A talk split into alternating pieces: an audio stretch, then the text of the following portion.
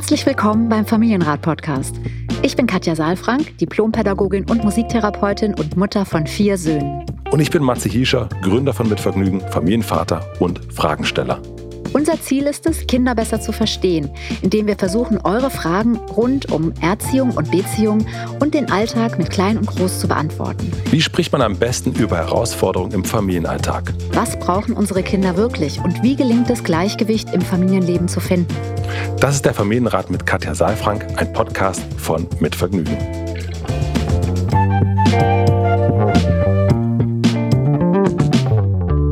Lieber Matze, heute wieder in meiner Praxis. Ich freue mich sehr. Ich freue mich auch sehr, hier zu sein. Wir sitzen barfuß uns gegenüber.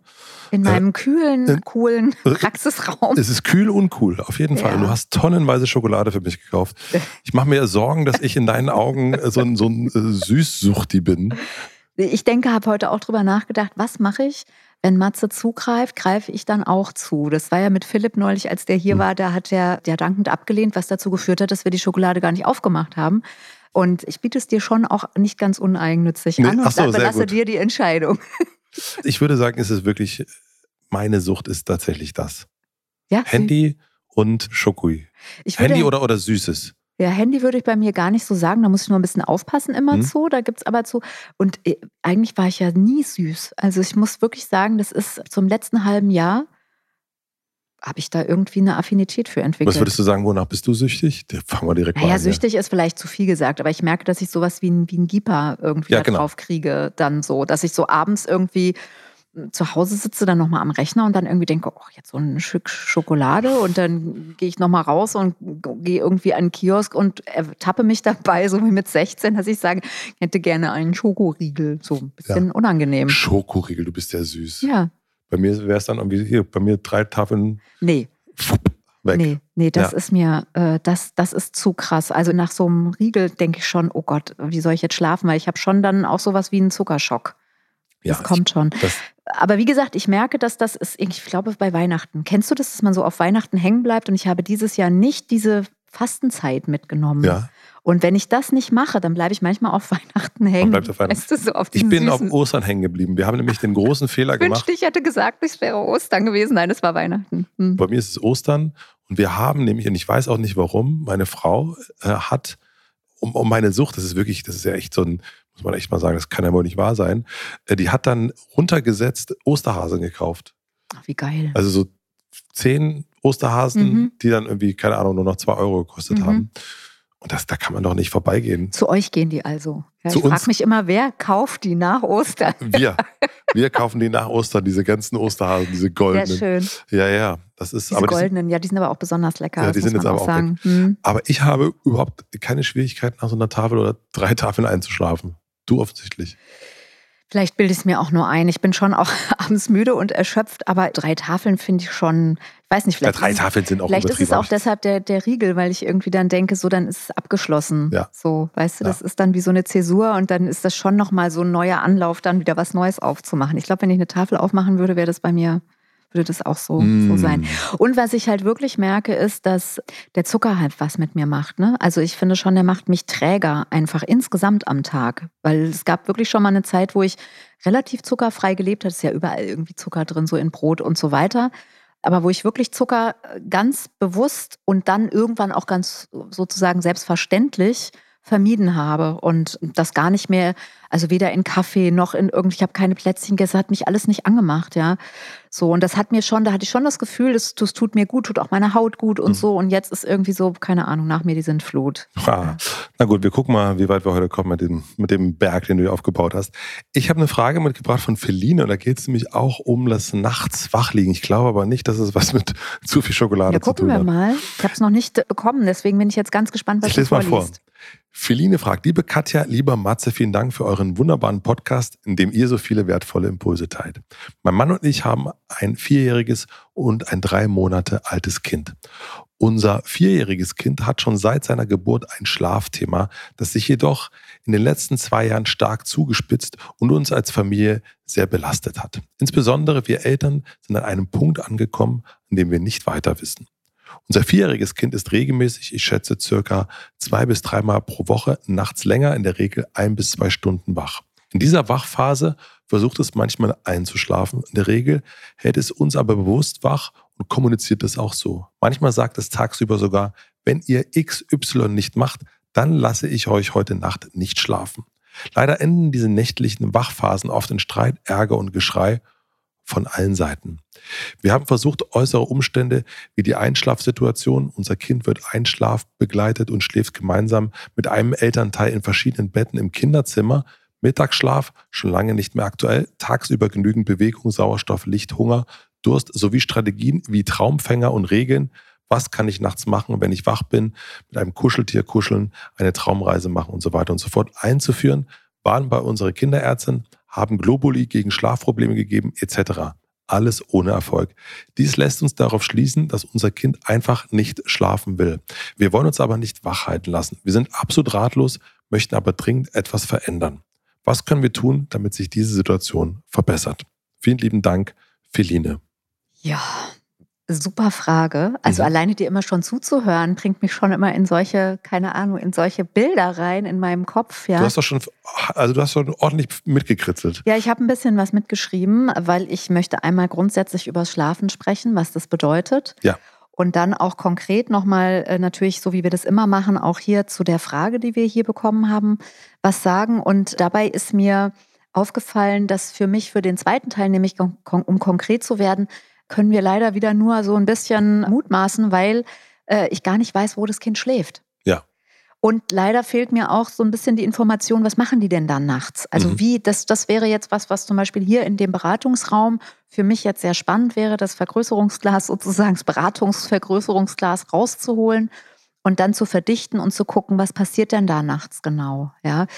Aber vielleicht ist das dann auch schon ein Teil eines möglichen Weges zu einer oder mehreren Lösungen. Ja. Das gucken wir dann im zweiten Teil, ja. Also erstmal kann ich sagen, dass ich total mitfühle. Wirklich, das ist etwas, wir haben gerade den KBV1-Kurs Kinder besser verstehen, die Autonomiephase beendet und da bin ich immer sehr in die Mutterrolle der Kleinkindzeit mit meinen Kindern auch geworfen, zurückgeworfen und da sind ganz viele tolle Erinnerungen ganz viele wunderbare Begebenheiten, Anekdoten und so weiter, die ich dort erzähle. Und gleichzeitig sprechen wir auch über das Schlafen, über den, das Einschlafen.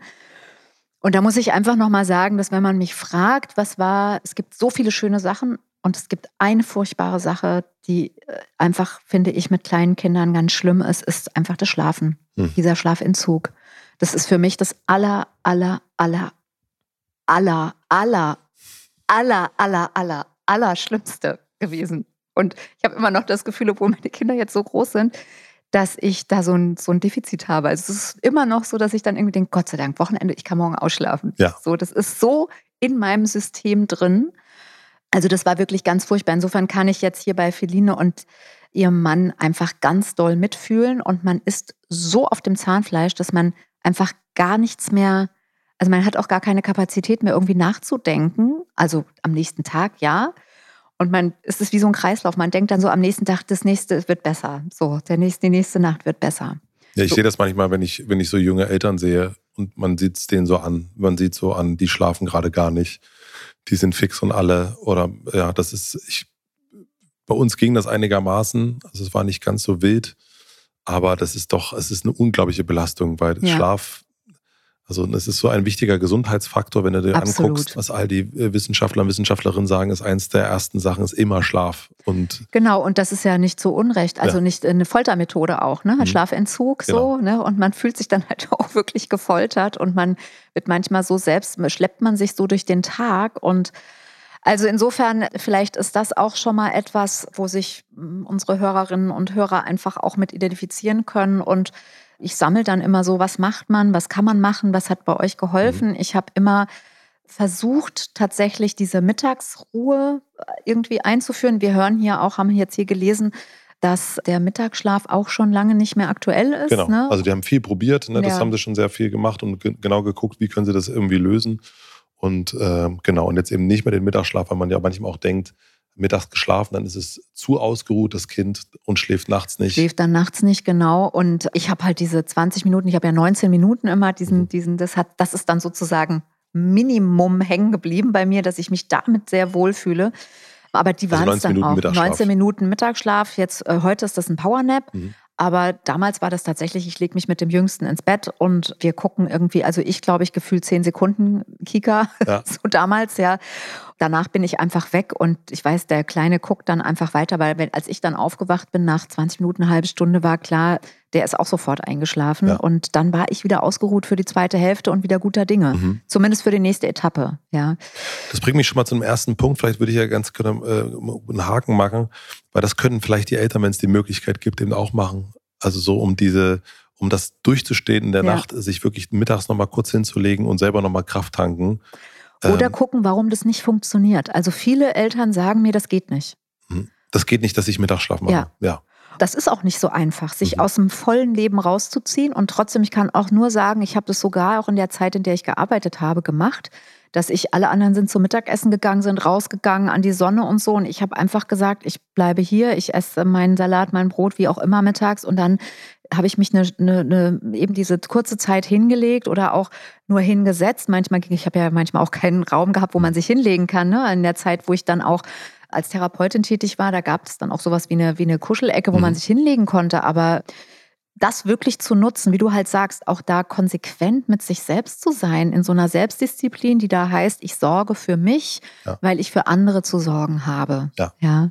Also das äh, empfinde ich genauso, wie du es auch nochmal sagst. Und das könnte auch schon so ein Impuls sein um, wie du sagst, es durchzustehen. Das heißt noch nicht, dass wir eine Lösung haben, jetzt für diese oder, oder, oder nochmal bestimmte Aspekte haben, die dazu führen können oder die man sich nochmal angucken könnte, aber das ist etwas, was so eine Grundlage ist, um ja. überhaupt den Weg zu gehen. Ja.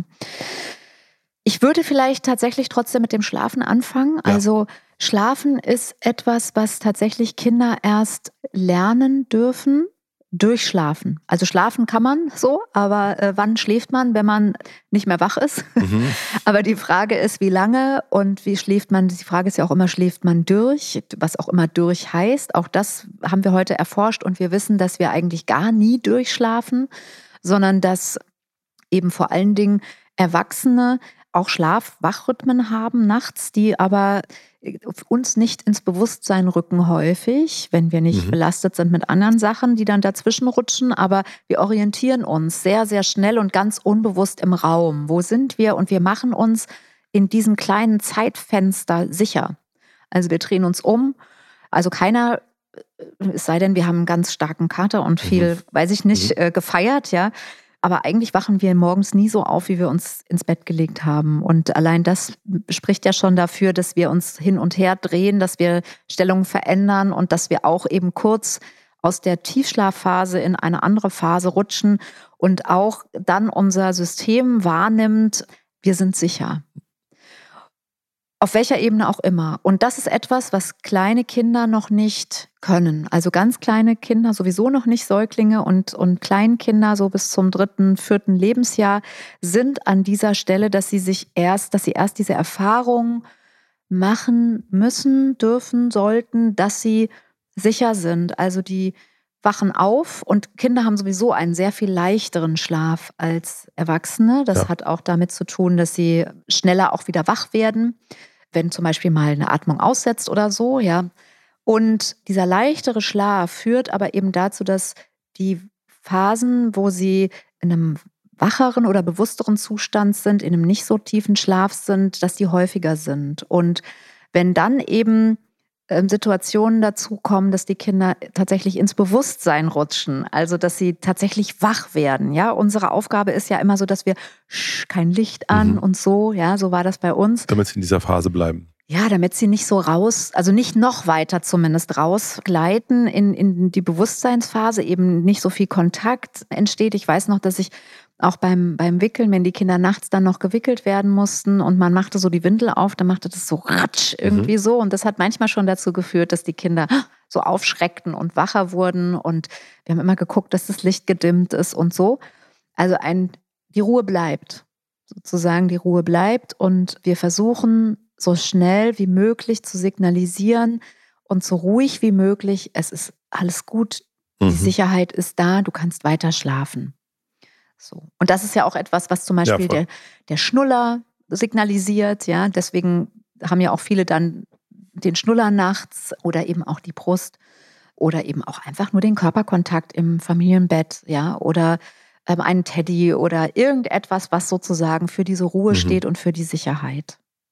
Und gleichzeitig finde ich immer schwierig, wenn wir über das Schlafen sprechen, nicht auch nochmal zu sagen, dass eben das Schlafen lernen über ein, also diese Schlaflernprogramme, die eben Kinder, wenn die Kinder aufwachen in einer solchen Phase und sie lauter werden oder nach uns rufen, schreien, dass man dann eben, also davon spreche ich jetzt von Säuglingen, dass es dann wichtig ist, dass wir reagieren dass wir sofort reagieren, ja, also dass wir prompt reagieren und dass wir eben nicht die Kinder in diese Situation rutschen lassen, dass sie Angst bekommen, weil eben dieses Signal, wenn Säuglinge nachts wach werden, Kleinstkinder wach werden, dann können sie sich noch nicht selbst regulieren. Sie, das ist das, was ich sage, ja, sie können sich noch nicht selbst sicher machen und sich versichern, dass alles gut ist. Das heißt, sie brauchen jemanden von außen. Und es kursiert, deswegen finde ich, kann man das nicht außer Acht lassen. Es kursiert ja immer noch dieser Gedanke, jedes Kind kann schlafen lernen aus diesem mhm. Buch ja, von der Kollegin Annette Kastzahn, die eben sich dafür ausspricht oder ausgesprochen hat, dass man eben Methoden anwendet, die dafür sorgen, dass das Kind eben lernt, nachts ist keiner für dich zuständig und du musst lernen, selbst zur Ruhe zu kommen und die Kinder dann eben auch alleine bleiben. Ja, und das ist eben etwas, was aus einer ganz frühen Zeit kommt, wo keine Nähe, nicht so viel Nähe bei den Kindern entstehen durfte, wo man gedacht hat, die Kinder sind kleine Tyrannen, die einmal auf der Nase rumtanzen. Wenn man das hier liest, es nur, könnte man ja theoretisch auch auf die Idee kommen, der Kleine, Anführungsstrichen, tyrannisiert ja. die Eltern. Die Eltern sollten ihn gar nicht beachten, könnte ja auch irgendjemand auf die Idee kommen. Ja, und ich weiß, natürlich wissen alle, wir sind hier bindungs- und beziehungsorientiert unterwegs, deswegen das kommt nicht in Frage. Und trotzdem ist die Frage, wie können wir eine Sicherheit geben und eine Klarheit in der Nacht auch ausstrahlen, die da heißt, es ist alles gut und ich bin jetzt nicht zum Spielen da. Wir machen eine klitzekleine Pause. Ich möchte euch den heutigen Werbepartner vorstellen. Der heutige Werbepartner ist der Podcast Isso, präsentiert von Edeka. Isso ist der Ernährungspodcast ohne erhobenen Zeigefinger. Keine Sorge, denn Host Achim Sam ist alles andere als der klassische Ernährungswissenschaftler. Er ist fit in allen Themen rund um bewusste Ernährung, Lebensmittel, Foodtrends und Sport. In einer Folge geht es zum Beispiel um die Ernährung von Kleinkindern. Ernährungstherapeutin Miriam Heck ist dafür zu Gast. Sie spricht mit Achim darüber, worauf man bei der Ernährung von kleinen Kindern achten sollte. Die Co-Moderatorin Julia Rohmoser hilft, die teilweise etwas schwierigen Zusammenhänge in der Ernährungswissenschaft wirklich zu verstehen und stellt für euch Fragen an Achim, der keine Angst vorm Schnitzel hat und dem vegane Ernährung trotzdem nicht unverständlich ist. Jeder so, wie es am besten passt und ohne Verbote, denn die bringen laut Achim gar nichts. Neugierig geworden? Ich hoffe, den Link findet ihr überall da, wo es Podcasts gibt und den passenden Link dazu gibt es natürlich wie immer auch in den Shownotes. Vielen Dank an Edeka und Isso für die Werbepartnerschaft. Und nun geht's weiter. Ich habe eine kurze Zwischenfrage mhm. und zwar, du hast gerade vom Säuglingalter gesprochen. Mhm. Ähm, jetzt haben wir hier mit einem vier Jahre alten Kind zu tun. Bis wann gilt denn dies bestenfalls äh, dieses Beschützende, von mhm. dem du mhm. gerade im Säuglingsalter gesprochen hast? Also das ist so ein bisschen die Grenze. Erstmal ist es so, dass dieses das Aufwachen und das Spüren, ich bin alleine, es ist niemand da, es ist kalt, es ist dunkel, mhm. ist, äh, wenn dann Kinder schreien und Unterstützung brauchen, ist das, das ist einfach diese evolutionsbiologische Alarmanlage, die dann angeht. Ja, das macht Sinn damals, weil eben, wenn man alleine als Baby mhm. im Dunkeln irgendwo liegt, ist die Wahrscheinlichkeit relativ hoch, dass man irgendwie mitgenommen wird, dass man gefressen wird. So, das ist etwas, was in dem System tief verankert ist, dass wir heute sichere Wände um uns haben und das im Grunde nicht mehr passieren kann. Das weiß unser System noch nicht. Deswegen ist es so, dass wir das erst lernen dürfen, ja, dass wir sicher sind. Wenn wir jetzt von, von einem Vierjährigen sprechen, also nochmal, Schlafen ist auch ein dynamischer Prozess und keine lineare Entwicklung, sondern es ist etwas, also was ich damit sagen will, ist, es hängt auch immer von den äußeren Umständen und von der Art und Weise, wie ich das gelernt habe, ab. Ja, das heißt, ich bin ein bisschen vorsichtig, weil ich höre ja hier schon, es war ja irgendwie der zweite Satz gleich, ja, unser vierjähriges Kind hat schon seit seiner Geburt ein Schlafthema. Ja, und das wiederum spricht dafür, dass es da eine Historie gibt, wie es bei allen äh, Themen ja auch so ist. Je älter die Kinder sind, desto länger äh, die Historie. Und das wissen wir jetzt nicht genau, also was, was da gewesen ist. Ja. Oder der These ist, das Kind hat im Grunde nicht gelernt zu schlafen? Also was auf jeden Fall Fakt ist, ist, dass jetzt vielleicht ein Teil Gewöhnung ist. Ja, das ist ja auch, also das, was jetzt äh, Gewöhnung, äh, dass dieses Aufwachen, dass dieses Aufwachen in eine Wachphase führt. Das, das ist eine Gewöhnung. Das könnte eine Gewöhnung mhm. sein. Ich bin da sehr, sehr vorsichtig, weil ich sehe das jetzt nur von außen. Ich weiß nicht, wofür das steht. Ich sage immer noch nicht, weil, mhm. aber jetzt kann ich ja nicht mit den Menschen reden. Das heißt, ich kann jetzt erstmal sagen, wo, wofür das steht, weiß ich nicht, aber es führt auf jeden Fall in eine Wachphase und das ist erstmal ungewöhnlich. Mhm. Und es scheint, weshalb deshalb schreibt Feline ja, weil es eben sich in einen dicken Konflikt dann auch mündet, nämlich in die, im schlimmsten Fall in die Drohung, wenn ihr nicht das und das macht, dann ja. werde ich euch den Schlaf rauben. Ja. Also, und das ist ja jetzt schon dann. Das ist wirklich, wirklich advanced. Ja. ja, das ist jetzt wirklich dann so ein Konflikt, wo man irgendwie denkt, aha, jeder gegen jeden. Ja, und das ja. Kind weiß offensichtlich auch genau, was da los ist. Ja, also und es ist nicht, es ist wirklich, ja, es ist irgendwie was, äh, manchmal ist man ja selber so genervt, dass man nicht einschlafen kann und so weiter, nimmt das mhm. irgendwie, ja, ärgert sich darüber, aber das so zu benutzen. Da ist irgendeine Bewusstheit dabei, ja, ne? Genau. So, das ist das eine. Und das andere, was ich denke, ist, dass es irgendwie eine Beziehungs-, es weist auf eine Beziehungsatmosphäre hin. Mhm. Wie meinst du das? das geht jetzt so in Richtung Feline und ihr Mann, dass sie vielleicht für sich nochmal überprüfen, weil das ist ja so ein bisschen was, wie du mir, so ich dir. Ja.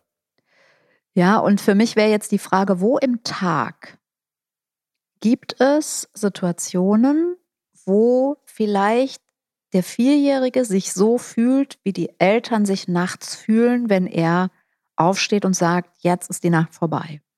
Hm. Also wird er an irgendeiner Stelle auch so vor Tatsachen gesetzt, die er nicht mag. Ja, und vielleicht sind das ganz viele kleine Dinge nur, mhm. ja, wo er spannend. Ja, wo er sich ohnmächtig fühlt, wo er sich klein fühlt, wo er sich vielleicht auch gedemütigt fühlt, wo er sich wo er sich emotional an die Wand gespielt fühlt, ja, wo er sich machtlos fühlt und wo er das Gefühl hat, er muss sich eigentlich danach richten, was der andere jetzt gerade von ihm möchte. Also ein Druck. Mhm. Ja. Und das Nachts ist dann Payback-Time. Ja. Mhm. Das ist sowieso etwas, was, also ich finde auch dieses Schlafen, das ist ja auch beim Einschlafen oft so. Viele Eltern berichten das, ne, dass am Ende des Tages dann das große Einschlafchaos kommt und die Kinder nicht schlafen gehen wollen, dann brauchen sie noch dieses und jenes. Und im schlimmsten Fall, das äh, kenne ich auch aus meinen Zeiten noch als mhm. äh, in der Sendung die Super Nanny, ja, das war dann auch immer so, ehrlich gesagt für mich dann auch immer so ein bisschen, mhm. wie kann ich jetzt das Stroh zu Gold spinnen, weil das ja wirklich eine Situation ist, die auch Zeit braucht, um die Dynamik zu verstehen. Man kann diese Zeit, man kann die Nacht, man kann den Abend nicht ohne den Tag besprechen. Mhm. Das ist meine Erfahrung, weil es immer mündet. Es mündet in den Abend rein. Und ja, der Abend ist Payback-Zeit, und die Nacht auch, weil wir sind machtlos. Wir können nicht sagen, dann nehme ich dir jetzt, weil es folgt nichts. Wir wollen schlafen. Mhm. Ja, klar können wir dann für den nächsten Abend oder für den, für den nächsten Tag was sagen, aber das wird dann eine Endlosspirale. Wenn du jetzt nicht einschläfst, dann ist morgen so. Mhm. Ja. Ja, aber das kennen wir ja auch. Ne? Wenn uns tagsüber etwas belastet, wenn wir viel im Stress sind, dann fällt es uns auch eben schwer, wenn wir nachts aufwachen, wieder einzuschlafen. Also das ist ja genau das Gleiche. Dann dreht sich es ja weiter unter Umständen, weil etwas vom Tag mit in die Nacht genommen wird. Also das ist eigentlich, äh, stützt eigentlich das, was du gerade sagst. Ja, genau. Also das wäre aber jetzt so, wenn ich dich richtig verstehe, überlegst du jetzt gerade, was könnte ihn wach machen? Also das etwas. Nee, nee gar nicht. Nee? Nur einfach nur äh, diesen, ähm, wenn ich wach ja, bin, mhm. dann ist das auch nicht irgendwie, was jetzt in der Nacht ist, hält mich nicht mhm. wach, sondern das, was am Tag ist. Ja, das stimmt. Ja. ja. Also in der Regel ist nichts, was in der Nacht ist, ja. ne? Wenn jetzt irgendwie, keine Geräusche Ahnung, tatsächlich ja Geräusche oder, oder so, das ja, ja, genau. Mhm. Ja. Aber in der Regel sind es Sachen, die am Tag passiert sind und die wir in der Nacht verarbeiten. Mhm. Genau. Also deswegen, äh, das wäre auch so ein Hinweis für alle, die nachts Themen haben oder beim Einschlafen Themen haben. Bitte schaut euren Tag an. Mhm. Wie ist die Atmosphäre? Wo sind die emotionalen Tankstellen? Und jetzt komme ich natürlich hier dazu. Mein Mann und ich, wir haben ein vierjähriges und ein drei Monate altes Kind. Ja. So, also es könnte auch ein versteckter, verdeckter, wie auch immer, Geschwisterkonflikt mit zugrunde liegen, irgendwie eine Dynamik, die damit reinspielt und die ein sowieso schon schwieriges Thema nochmal zu, sich zuspitzen lässt. Wobei das so ein bisschen, also wenn das Vierjährige, jetzt sind wir zwei Detektive hier gerade unterwegs, ne? Wenn, wenn das vierjährige Kind das schon immer hat, dann, also das ist ja nicht neu quasi. Das stimmt, das ist nicht neu und es ist auch nie eine Sache, die mhm. nur dazu führt, okay. ja. Und trotzdem ist es ja ein Thema, was sie schon haben miteinander und was vielleicht jetzt tatsächlich auch so ist, dass tagsüber sich Dinge verdichten, also ein Mangelgefühl entsteht, weil wir erinnern uns, Kinder, die Geschwisterkinder bekommen haben, sind häufig noch vermehrt, noch vermehrter auf der Suche nach der Antwort auf die Frage, wie wertvoll bin ich ja. hier eigentlich?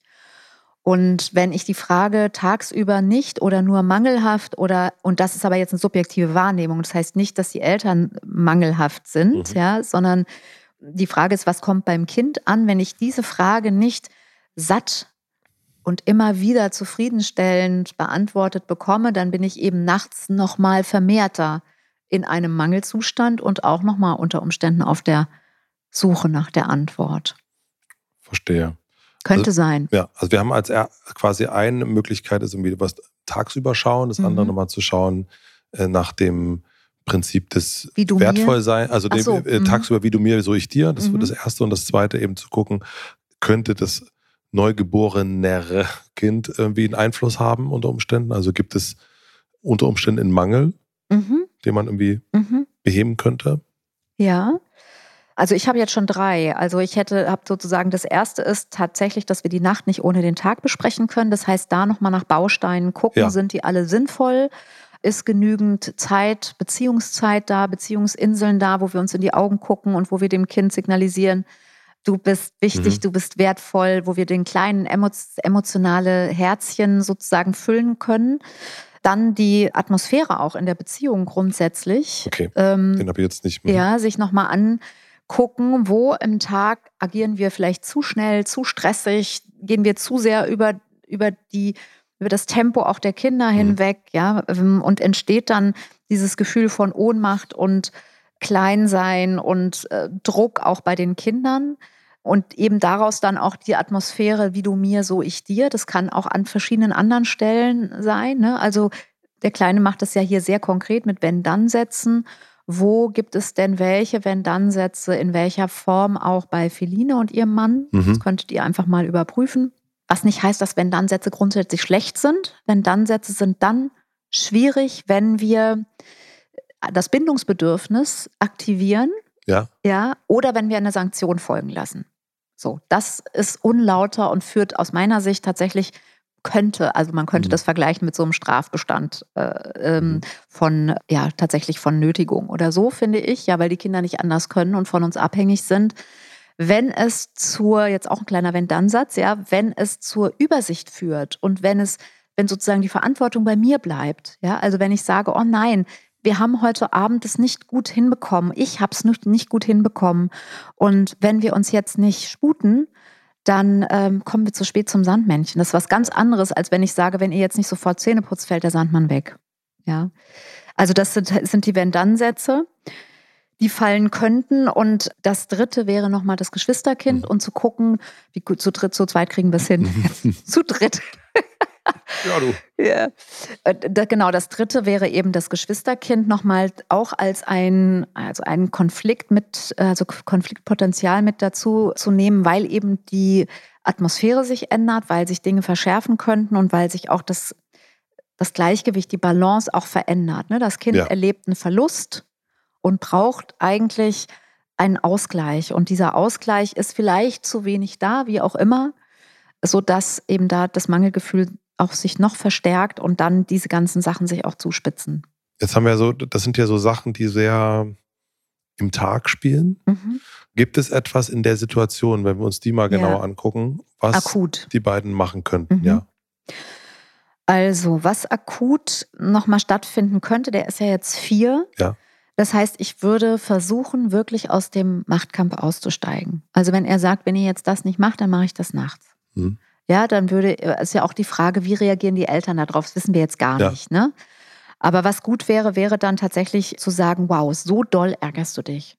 So wichtig ist dir das, dass ich das jetzt machen soll.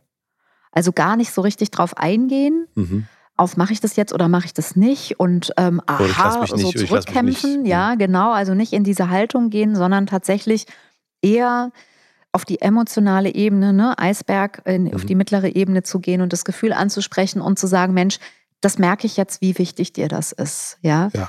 Und dann zu sagen und, und dann auch die Gelegenheiten nutzen und auch nochmal darüber, also mehr zu erfahren. Dafür fehlt mir jetzt gerade, und vielleicht ist es ja bei Feline und ihrem Mann auch so, mir fehlt so ein bisschen das, was eigentlich bei dem Vierjährigen passiert. Wodurch wacht er auf? Was denkt er dann? Was ist ihm wichtig nachts? Was fällt ihm so schwer, wieder die Äuglein zuzumachen? Mhm. Was denkt er, was könnte ihm helfen? Will er überhaupt wieder schlafen? So, solche Sachen wären wichtig. Dafür wäre auch wichtig zu wissen, wo schläft er? Ist er im Familienbett? Macht er dann alle wach?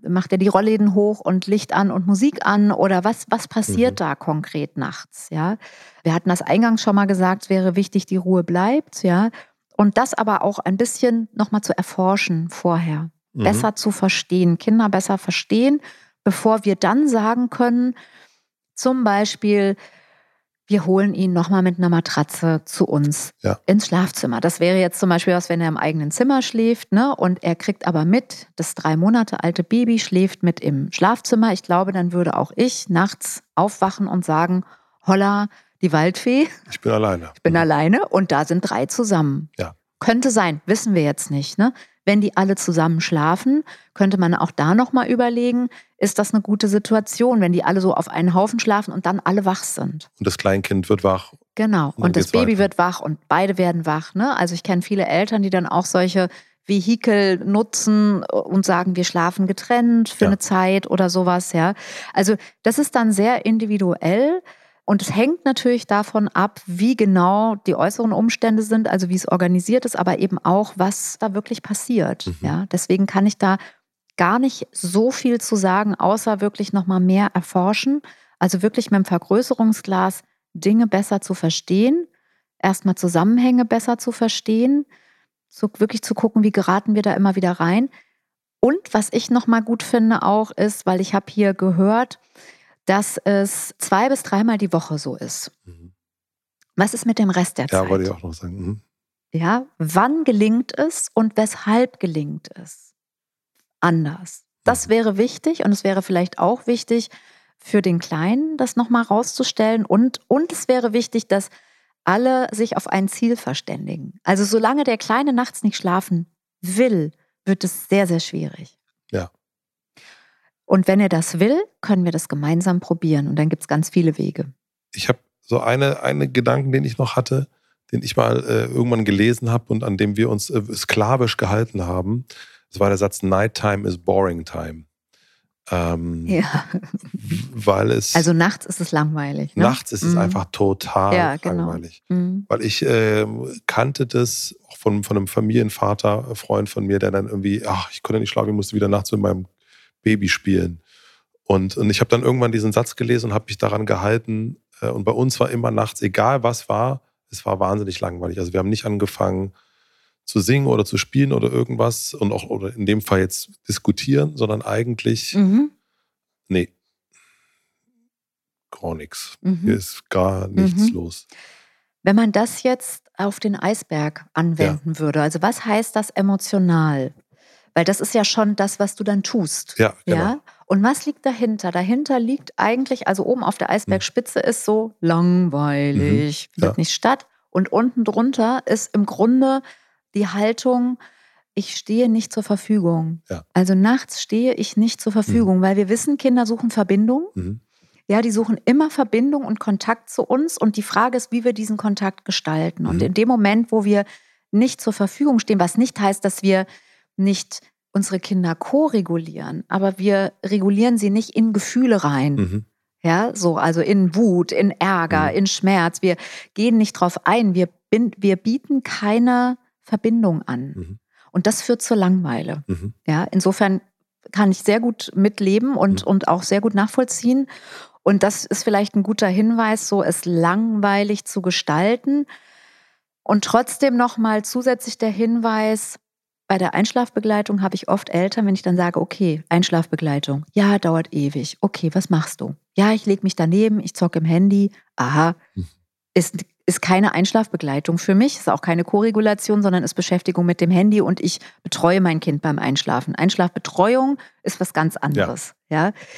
Einschlafbegleitung heißt, die Reize werden weniger und auch meine Ansprache, ich bin nicht mehr ansprechbar sozusagen. Und wenn das Kind sagt, Mama, und ich sage ja, ist die Tür auf. Ja. So, und das ist das, was du meinst. Ne? Das heißt, das ist schon zu interessant. Ja, und in dem Moment, wo ich nur sage, morgen wieder, ist, spreche ich, ist die Tür nicht mal auf. Ja. ja? So, und manchmal habe ich nur noch gesagt, mm, mm, so. Und dann kommt, vielleicht kommt dann noch so was hinterher, heute in der Kita, mm. So, also ich bin da, ich stehe nicht zur Verfügung ja. emotional jetzt für. Also hast du das vor allen Dingen gemacht, ja, ich weiß noch, ja, das haben wir schon bei einem anderen Folge ja. gesprochen. Ja. Mhm. Mhm. Ist auch sehr gut.